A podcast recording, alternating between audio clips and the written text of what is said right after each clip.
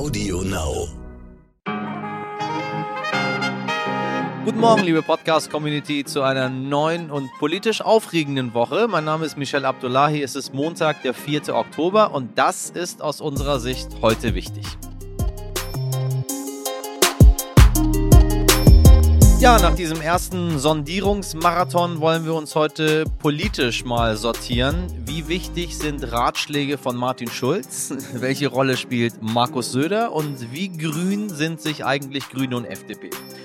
Das und so einiges mehr bespreche ich gleich mit dem großartigen Kabarettisten und Politikkenner Florian Schröder, der übrigens auch sagt, die WählerInnen von FDP und Grüne haben doch den gleichen Background und fast die gleichen Ziele. Kein Wunder also, dass sich auch die Parteien so gut verstehen.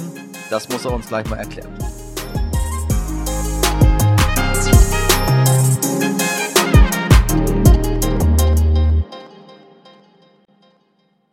Bevor es losgeht, blicken wir aber wie immer aufs Wochenende und geben Ihnen einen Ausblick auf die Woche wie an jedem Montag.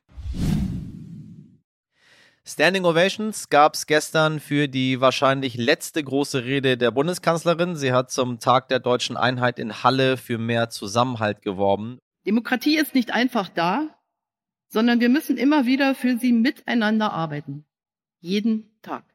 Wir erleben aber in dieser Zeit zusehends Angriffe auf so hohe Güter wie die Pressefreiheit. Wir erleben eine Öffentlichkeit, in der demagogisch mit Lügen und Desinformation Ressentiments und Hass geschürt werden, ohne Hemmung und ohne Scham. Unser Land gilt es natürlich weiter zu gestalten. Wie genau? Darüber lässt sich auch künftig trefflich streiten. Aber wir wissen, dass die Antwort darauf in unseren eigenen Händen liegt, dass wir einander zuhören und miteinander sprechen müssen, dass wir Unterschiede, aber vor allem auch Gemeinsames entdecken werden. Und wir schauen, was in dieser Woche noch wichtig wird. Morgen geht es dann mit den Vorsondierungsgesprächen weiter. Dann trifft sich am Vormittag die Union mit den Grünen. Ja, schauen wir mal, was die Union da mit den Grünen so alles zu besprechen hat. Neben der Innenpolitik wird es auch die Nobelwoche. Heute werden um 11.30 Uhr die Medizin-Nobelpreisträger bekannt gegeben. Morgen dann Physik und so geht es die ganze Woche weiter bis am Freitag auch der Friedensnobelpreisträger respektive Friedensnobelpreisträgerin oder wenn Sie korrekt gendern möchten, Friedensnobelpreisträgerin verkündet wird. Und alles natürlich auch im Plural, geht ja auch. Am Freitag wird der Gezi-Prozess in der Türkei fortgesetzt. Knapp acht Jahre nach den regierungskritischen Protesten in der Türkei rollt ein Gericht in Istanbul ein umstrittenes Verfahren zu den damaligen Ereignissen wieder auf. In dem neuen Prozess müssen sich dann ab Freitag 16 Angeklagte verantworten, von denen einige in erster Instanz bereits freigesprochen wurden. Darunter ist auch der in Deutschland lebende Journalist Can Dündar. Und ab Freitag beginnen in Tschechien die zweitägigen Parlamentswahlen. Rund acht Millionen Menschen sind aufgerufen, ein neues Abgeordnetenhaus zu wählen.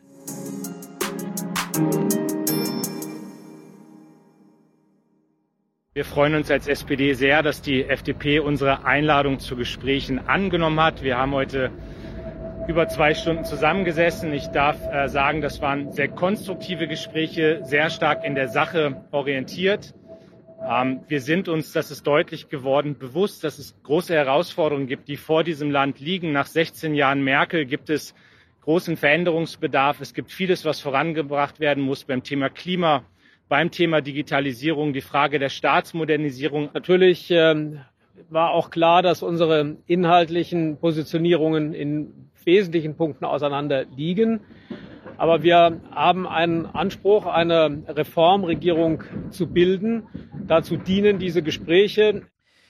Ja, die Vorsondierungen sind schon fast abgeschlossen und nun könnte sich in dieser Woche schon einiges klären. Wird die CDU dann überhaupt noch eingeladen zu den eigentlichen Sondierungsgesprächen? Mein heutiger Gast, Kabarettist, Podcaster und ja, schon heute wichtig Stammgast, Florian Schröder sagt, na klar, schließlich versuchen FDP und Grüne den Preis für die eigentlich gewünschte Ampelkoalition noch hochzutreiben. Es geht also am Ende ganz klar um eine Verteilung der Posten und damit um Macht. Und da ist sich das äh, sogenannte Citrus-Bündnis, oh Gott, immer diese bescheuerten Wörter, die wir für Bündnisse aufrufen. Also das Bündnis aus FDP und Grünen, meine Damen und Herren, da sind die sich erstaunlich einig.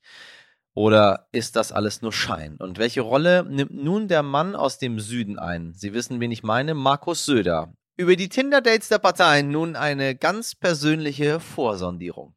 Mario Florian, ich grüße dich, du, mein, mein Lieblingsexperte, äh, äh der mich schon so gut durch das, durch das schwierige politische Fahrwasser geführt hat. Michel, hallo. Erstmal zu den Vorsondierungen. Ich habe auf stern.de gelesen, dass Speed-Dating beginnt. Fand ich gar nicht so schlecht, den Vergleich. Ja, ist ein bisschen, man weiß nicht, ist es Speeddating, ist es ein Swingerclub, was ist da eigentlich los? Also jetzt alle mit allen und alle müssen mit allen reden und alle müssen auch mal ein bisschen aneinander rumfummeln und dann mal gucken, wer es letztlich wird.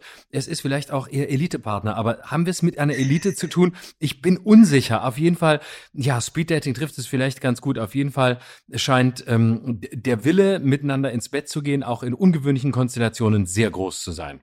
Sag mal, was meinst du? Wie, läuft das jetzt hinter diesen verschlossenen Türen ab? Wobei ich einmal vorweg sagen muss, ähm, jetzt ärgert man sich so ein bisschen darüber oder beschwert sich, warum machen die so eine Heimlichtuerei hinter verschlossenen Türen? Ähm, sickert aber doch was durch, dann sagt man, warum sickert was durch? Also das aber mal nebenbei. Also meine Frage, muss die SPD jetzt erstmal äh, alles auf den Tisch packen, was sie opfern würde? Na, also ich glaube, zunächst mal versuchen jetzt alle den Preis für sich selbst und für die ihnen nächste Konstellation nach oben zu treiben. Das heißt, alle erpressen sich irgendwie gegenseitig. Man weiß also jetzt gar nicht, was Sache ist. Die FDP will angeblich lieber in eine Jamaika-Koalition, aber gleichzeitig wissen ja. sie wissen Sie natürlich, dass mit, mit dieser CDU, mit der Union wird das natürlich schwierig. Das heißt, ich glaube, die Union ist im Moment zur Manövriermasse geworden für die beiden kleineren Parteien, ähm, um dann mal zu gucken, ob sie den Preis gegenüber der SPD nicht nach oben treiben können. Ähm, weil ich glaube, in Wahrheit gucken eigentlich alle in Richtung Ampel, ähm, auch wenn das die FDP im Moment noch nicht zugibt. Denkst du, es ist richtig, dass sich die FDP und die Grünen jetzt erstmal einigen? Ja, hervorragend. Ich finde das super. Also gerade, dass diese beiden Parteien jetzt so aktiv werden, ist doch ein Zeichen, dass von denen offensichtlich viel abhängt. Das heißt, ähm, letztlich können sich die beiden ähm, aussuchen, wer unter ihnen Kanzler wird. Und wann hatte man das jemals? Ne? Und du hast zwei Parteien, die scheinbar weit auseinander sind, aber eigentlich aufgrund ihrer Größe, nämlich dass sie die etwas kleineren von allen Beteiligten sind, natürlich ein viel größeres Interesse am Regieren haben und deswegen vielleicht auch viel undogmatischer daran gehen und nicht mit den alten Grabenkämpfen wie SPD und CDU. Christian Lindner sagt, die Union muss sich entscheiden, ob sie regieren will oder nicht. Aber wenn die Union sowieso raus ist, äh, warum soll man da noch sondieren?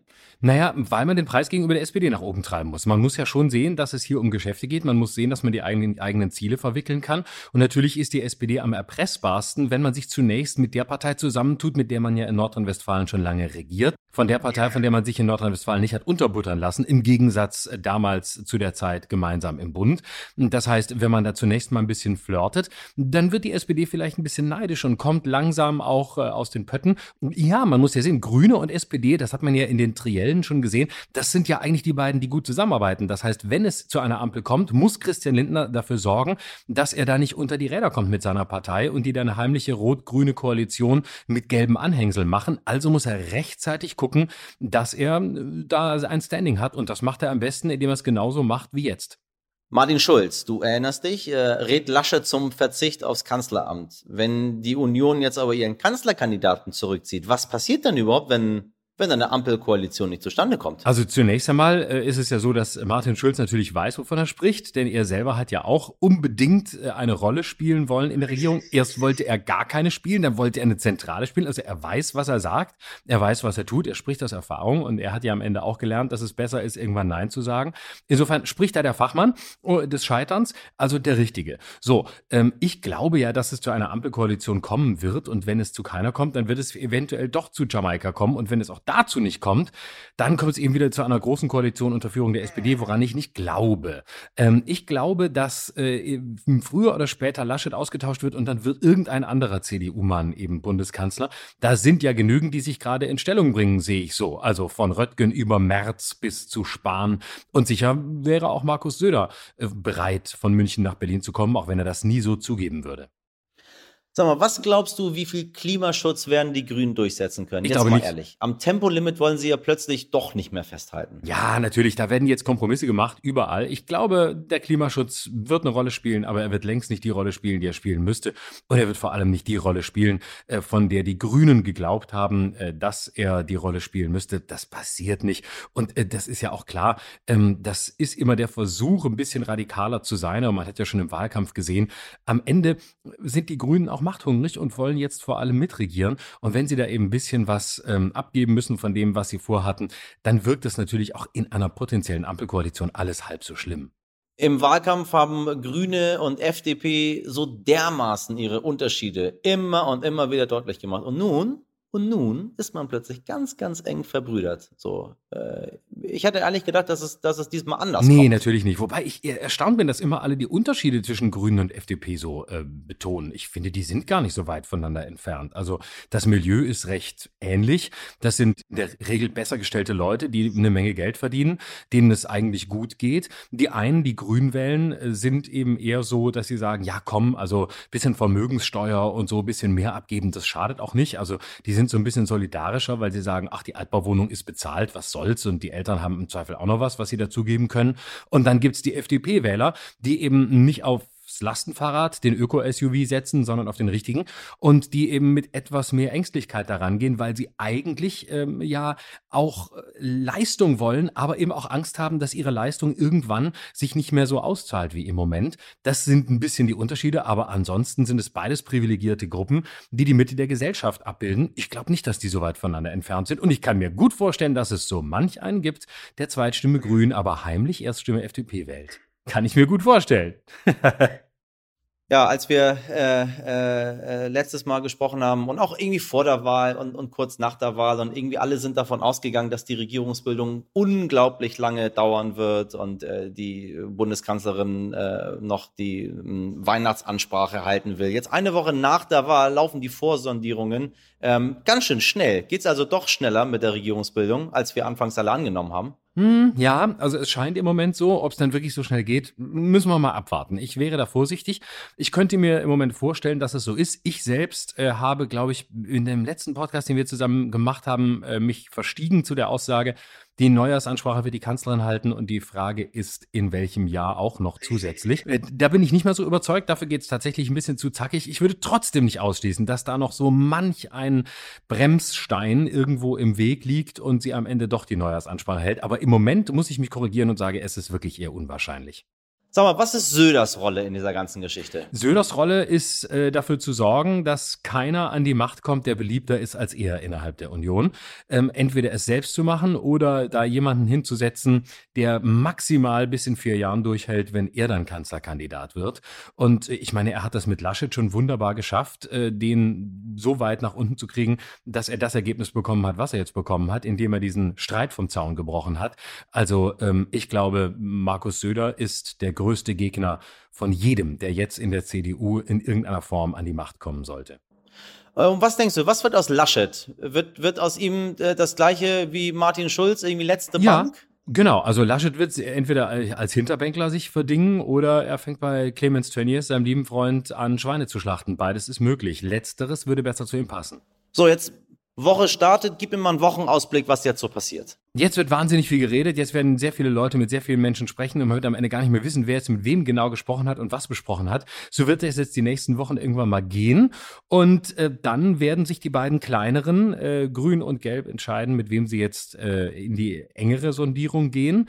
Und dann bin ich sehr gespannt. Aber zunächst mal wird man Mühe haben zu gucken, überhaupt nachzuvollziehen, wer sich noch mit wem getroffen hat. Allein wer sich jetzt heute und morgen wann wo trifft, das ist ja, ich habe es versucht aufzuschreiben, meine Wand ist gar nicht groß genug, um all die Termine zu notieren auf dem Papier, das ich aufhängen wollte. Wir bleiben dran. Auf jeden Fall. Danke, mein Lieber. Ich melde mich. Ich freue mich drauf. tschüss, tschüss. Ich danke dir. Heute nichtig. So, liebe Podcast-Community, wer braucht noch einen Maserati? Gut gepflegt, ganz wenige Kilometer auf dem Tacho, braunes Leder und viel PS. Gut, der Preis ist ein bisschen hoch, knapp 100.000 Euro will der aktuelle Halter dafür schon haben, ja, und der Halter, Das ist auch der Grund, warum ich Ihnen dieses Angebot hier überhaupt unterbreite. Das ist nämlich Papua-Neuguinea, ein Inselstaat vor Australien. Dort wurden die Maseratis mal angeschafft für den APEC-Gipfel ein Wirtschaftstreffen. Doch schon damals gab es viel Streit rund um die Luxuskarren, denn die Hälfte der Bevölkerung gilt dort als extrem arm. Es fehlt an gut ausgebauten Straßen und an ausreichendem Trinkwasser. Auch die TeilnehmerInnen des Gipfels wollten am Ende nicht in die Luxuslimousinen steigen. Der Finanzminister bezeichnet die Anschaffung heute als einen großen Fehler, denn neben der Armut in der Bevölkerung gibt es noch mehr Argumente, die gegen die Maserati sprechen. Es gibt auf der ganzen Insel keine Händler und auch keine Werkstätten dafür. Der kleine Staat hat vor drei Jahren übrigens richtig zugeschlagen. Es wurden direkt 40 Stück für fast 5 Millionen Euro gekauft. Gerade mal zwei davon sind mittlerweile wieder verkauft. Sollten Sie also, meine Damen und Herren, Interesse haben, eine Probefahrt wäre bestimmt auch möglich. Und die Flugverbindung habe ich Ihnen auch rausgesucht. Sie fliegen ab Frankfurt mit zweimal Umsteigen in nur 27 Stunden direkt in die Hauptstadt Port Moresby.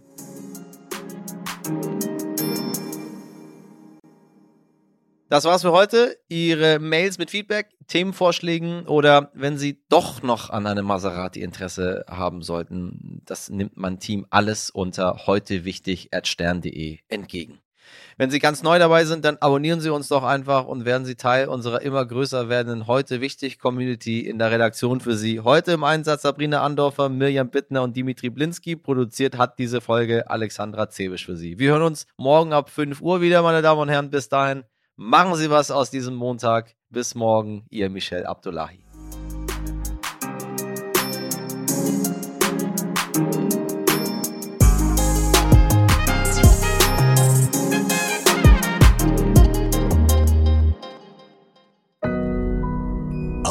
Now.